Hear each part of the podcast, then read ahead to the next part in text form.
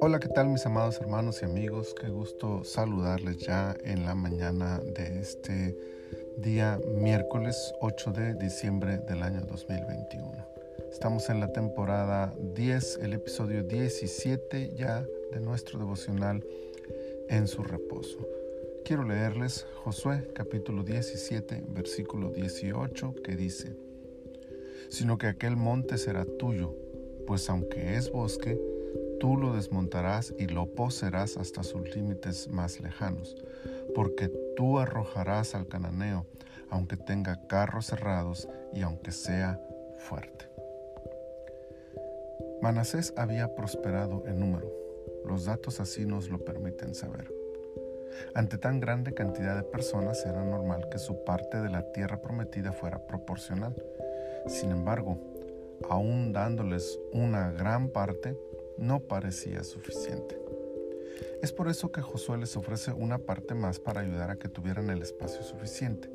Pero hay dos grandes problemas frente a esta oportunidad. Una parte es un bosque. No es una ciudad ni aldeas ya listas para habitar. No enfrentarán la batalla cruel de la guerra, pero sí la del hacha y la sierra. Tendrán que trabajar para desmontar y luego para urbanizar, en la medida de las posibilidades de la época, esa zona para poder habitar en ella. No será tarea sencilla, pero la otra opción es igualmente dificultosa. Ya tienes ciudades listas y aldeas esperando, pero están habitadas y hay que desalojar al enemigo. El cananeo se ha fortalecido con los años y ha podido hacer frente a los poderosos israelitas. Se han defendido hasta con los dientes y han encontrado herramientas de guerra que compensaron su anterior debilidad. Ahora son enemigos dignos y complicados. No es fácil derrotarlos y Manasés lo sabe. Para uno y otro problema, Josué tiene una respuesta clara.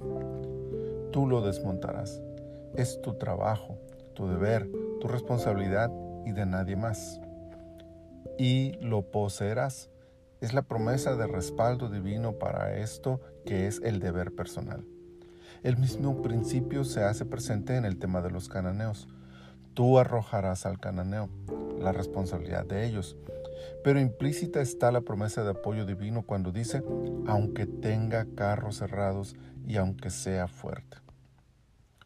Las adversidades están a la orden del día. No podemos vivir lamentándonos o quejándonos de nuestra condición. Ahí está también la promesa de Dios, promesa de victoria y promesa de ayuda para alcanzar la victoria. Pero a la adversidad hay que hacerle frente. Cuando sea necesario, habrá que luchar con la espada desenvainada y conquistar aquello que ya está a nuestra vista.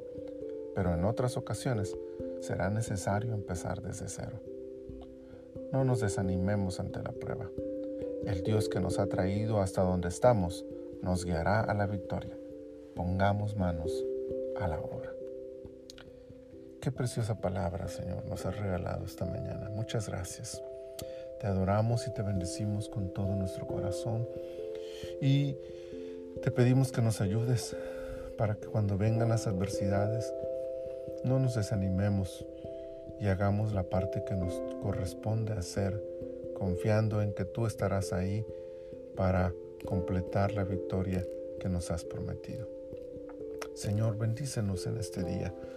Prospera la obra de nuestras manos, nuestro trabajo, nuestros estudios, todo lo que hagamos, Señor. Acompáñanos y danos la seguridad de que tú estás a nuestro lado. Muchas gracias te doy, Señor por el nombre precioso de tu Hijo Jesús. Amén. Amados hermanos, que todo lo que hoy hagan tenga el sello de la presencia del Espíritu de Dios. Hasta mañana.